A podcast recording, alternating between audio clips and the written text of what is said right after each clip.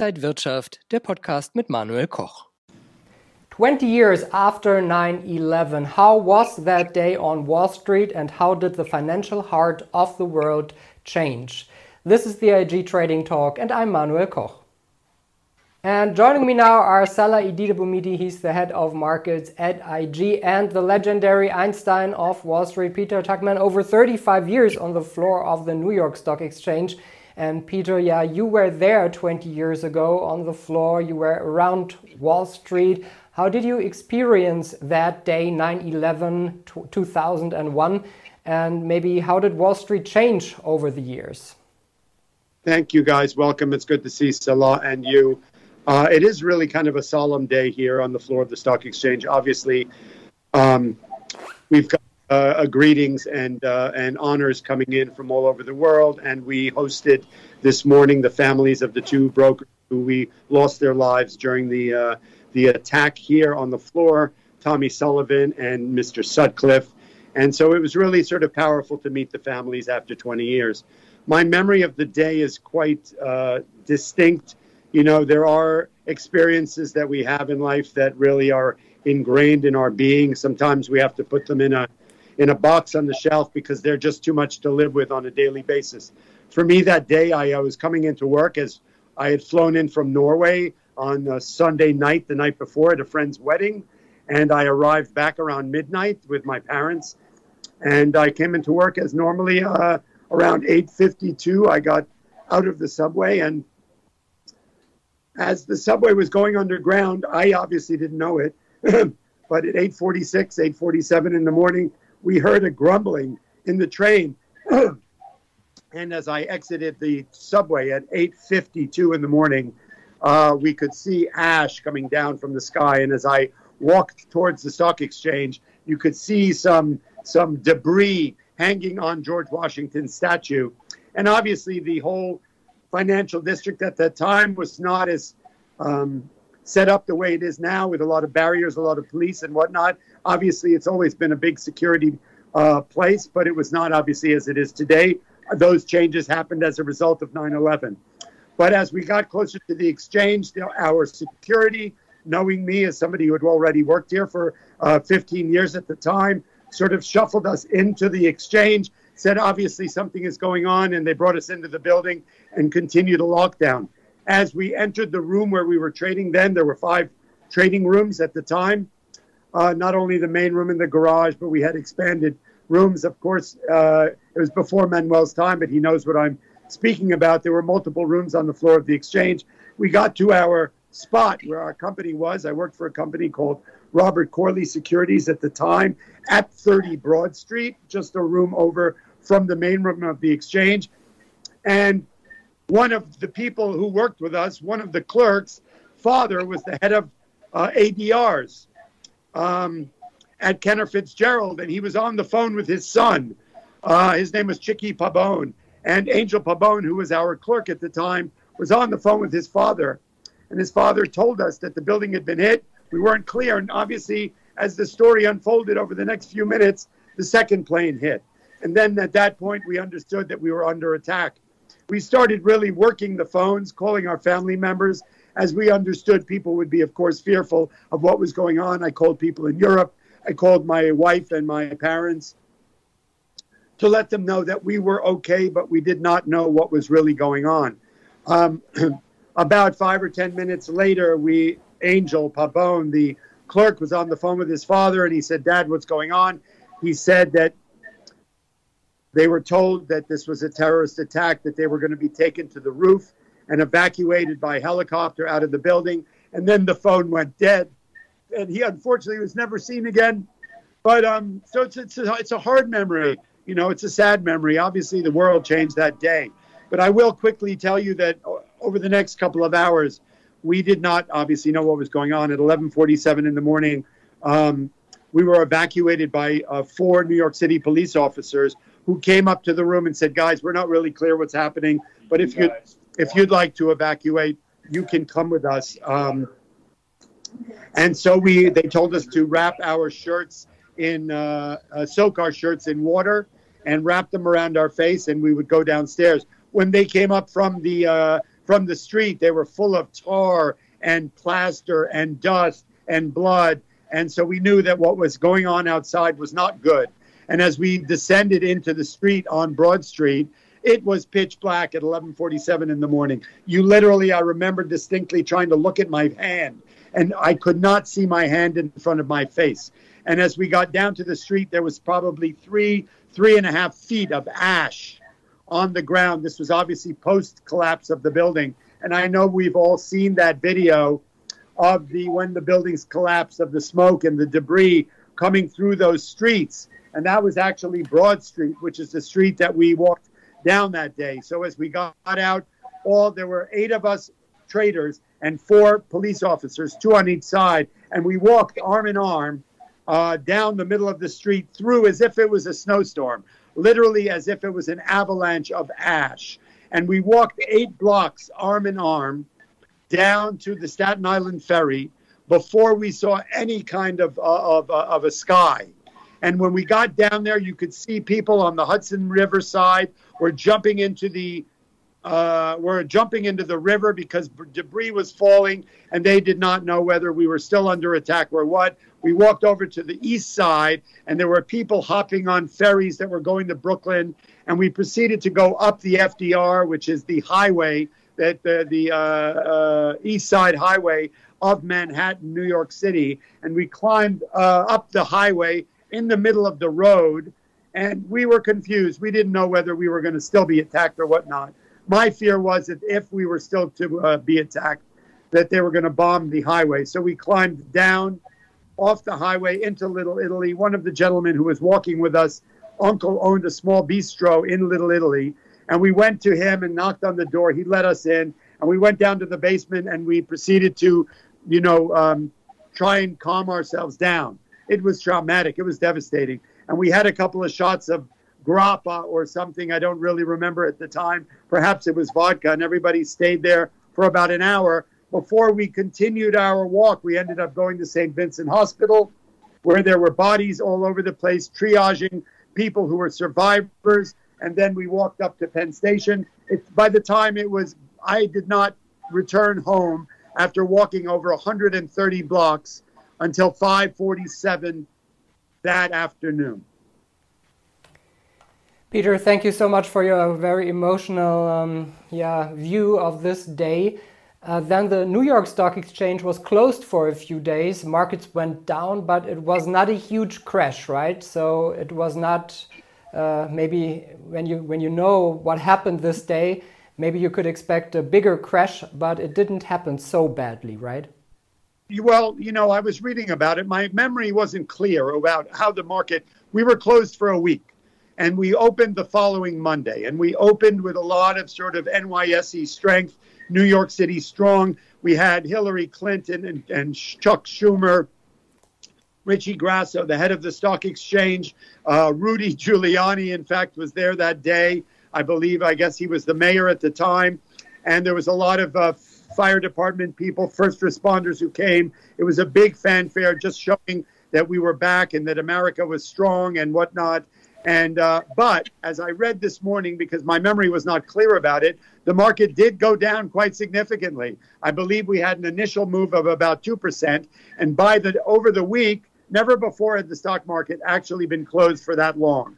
And obviously, there was a lot of fear and anxiety of what was going on. I believe the day ended down five percent, so there was quite a significant uh, uh, pullback in the market. And I believe over the next number of weeks, the market did respond uh, quite significantly on the downside.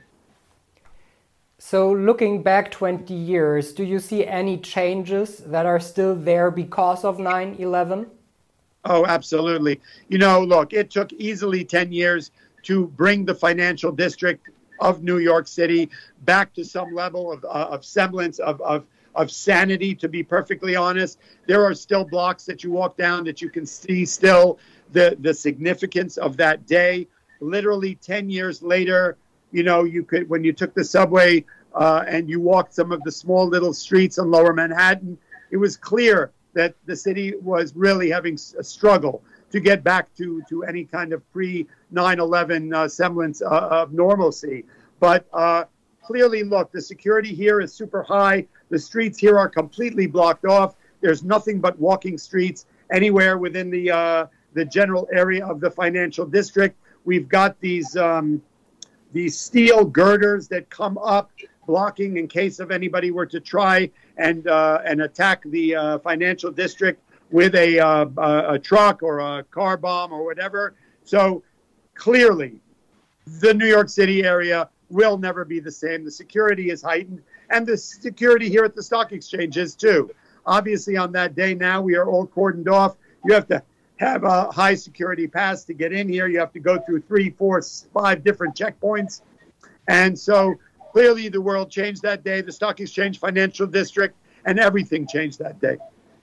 But the community was always very strong. And when I see you, and I know you for 10 years now, uh, for you, it was always clear to come back to the New York Stock Exchange, to still work there, and the community was always strong. And I think this is a very positive thing. Absolutely a positive thing. You know, we've talked about it relative to COVID, we talk about it relative to 9 11. The resilience of the human spirit is amazing. We've seen it throughout history. And surely, when you have a place like that, how much we all love what we do here, and the financial district, the investment community, the family here at the stock exchange. We came back even more than we are coming back now after COVID.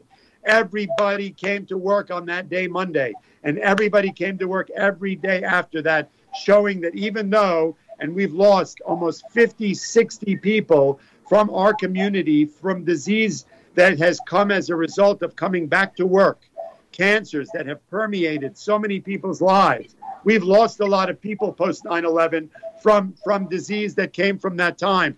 For literally a year or two, we came down to work and the smell of sulfur and dust was prevailing this whole community. But it didn't matter. We came back. We were NYSE strong, New York City strong. We were here to support the community. The financial industry and the investment community was determined to show that nothing was going to shut us down. So, in that way, that is a very positive sign of hope. It's a great spirit and uh, yeah thank you so much for for your experiences. It's a hard break now but coming back to uh, current markets uh, salah you brought us the chart of the week and we are talking about lufthansa. The stock of the airline is a big loser in the last days and weeks. Uh, what do you see when you see the chart uh, by the way we had actually almost 100 of chart of the weeks uh, a week this week we had fun, interesting technical patterns. But going back to Lufthansa, Lufthansa is in a trend continuation pattern. We are moving lower and lower, building lower highs and lower lows, which is indicating actually this downtrend. But now we are reaching a really important make or break situation. We are testing this this upward trend line that is almost since end of 2020 and we are testing now and breaking. So if we see a pullback heading back to this trend line and will not succeed above this coming back above this trend line, then we will continue actually the trend that we have seen before. IG is offering now turbo certificates for equities, especially for Lufthansa, for example. And if you are deciding to play this gameplay, this trend continuation pattern, you can use puts, or either you say, come on, this is the end, this make or break will actually stop the support, or the support will help us, and bringing you with a call to the upside. Thank you, Salah. Let's go back to Peter. Uh, let's talk about the current market situation. My feeling is markets are more or less going sideways. Uh, what are the important topics, and are you looking for some new topics that markets have a reason to go up or down? So, look, uh, you know, we always revert to our friend Salah, who talks about seasonality. You know, there is a funny adage on Wall Street during the Jewish holidays where you sell the market on Rosh Hashanah and you buy the market back on Yom Kippur. It is actually an orig- originally not a financial adage. It comes from the fact that the Jewish people should purge themselves of assets during this time of, of uh, consolidation and reflection on their year and their sins. And if we let go of all of our assets uh, on Rosh Hashanah as we ring in the new year, and then after we uh, we um, uh, discuss our sins of the year on uh, on uh, Yom Kippur, and we ring in the new year, then we once again make purchases back, and then we can continue our year. This has been a seasonality that has worked quite well over the years, and once again, this year it has done quite well. Uh, last Sunday night was Rosh Hashanah, and if you shorted the market on Sunday, Monday, you've done quite well. We opened, uh, we had three days of a down market, and nothing majorly down, but surely we've had a few hundred point move on the downside in the SPY and on the Dow Jones Industrial Average. Even though this morning was a bit of a dead bounce, we did open up 200 plus points. The market quickly reverted, consolidated, re- reflected on the on the seasonality, and traded right back down to flat and slightly negative. So in that way, that trade is good. Um, if we look at the broader picture now, look, the markets are trading at record highs. We do have inflation stories. We do have uh, the uh, Federal Reserve questioning the tapering story. We do have um, the employment story, right? We do have the three V's volatility, vaccine, and the virus, which are still permeating the markets. I think the employment story is important to notice, though, right? You know, we've had, there is a number that came out 10.9 million jobs are available, right? Which is more than people thought. They thought there was 10.1. Unemployment, the employment rate, while stable, is having problems because, as I just mentioned, relative to 9 11, people are not rushing back to work, right? We did have a suspension of unemployment benefits for 7 million Americans expire on Monday. Well, what does that mean? People who have been able to get stimulus, to be able to survive through the COVID story, who had benefits that were going forward, have now been cut off. So it's we're going to have to really see where the where the rubber hits the road here and know whether people should be going back to work. Are they going back to work? Are they afraid of going back to work? The we we are seeing that restaurants are now who survived through COVID are now closing because they have no people to work. We're seeing in a lot of industries that there is a shortage of people to go to be employed right? And I don't know if that's fear, anxiety about the virus or what. People have been sheltered in place for a year and a half, and maybe that muscle has not been activated yet. I know I like to go back to work the minute I'm able to. A lot of people, I cannot imagine what people have gone through over the last couple of years losing jobs, losing family members, having children, health care, uh, child care, whatever. We know that everybody is going through quite a time. But the economy, the markets are strong. The economy is fragile. We still have a virus that's roaring through the world. We still have inflation stories. We still have an expiration of a lot of the benefits that the Federal Reserve has put on. We don't know what the tapering story is. So, look, we're going to either leg up and explode into a world where everybody's going back to work and the virus is contained, or we're going to run into some headwinds when we have a taper by the Federal Reserve whether we have an employment story that's running through obstacles. There's unknowns. The best I can say to your question is I don't know. Yeah, one unknown that we already missed since we had this corona pandemic is the trade the trade war, the trade conflict between US and China. And last week I heard that Biden and Pre- President Xi Jinping in China they had a call and they are starting to build up their relationship so there is some kind of positive sentiment regarding this topic. What do you think, Peter? I think this topic will last more than about maybe a decade. This conflict will still lay there, but now I can see some positive euphoria. What do you think about this conflict that will come back to the stage soon? Look, we saw it be a problem under the Trump administration. It was one of the things, depending whether we talked about tariffs or trade wars with China. Obviously, they are our largest uh, uh, trading partner, and that that really moved the market, right? We saw that under the Trump administration. And I think it is an underlying problem right now. I think that while the Federal Reserve talked about a fear of tapering now because they did not want to do anything to dislocate a rec- economic recovery, I don't believe the Biden administration will do anything to jeopardize the Chinese trade story, which could undermine the market's recovery story and the economic recovery also.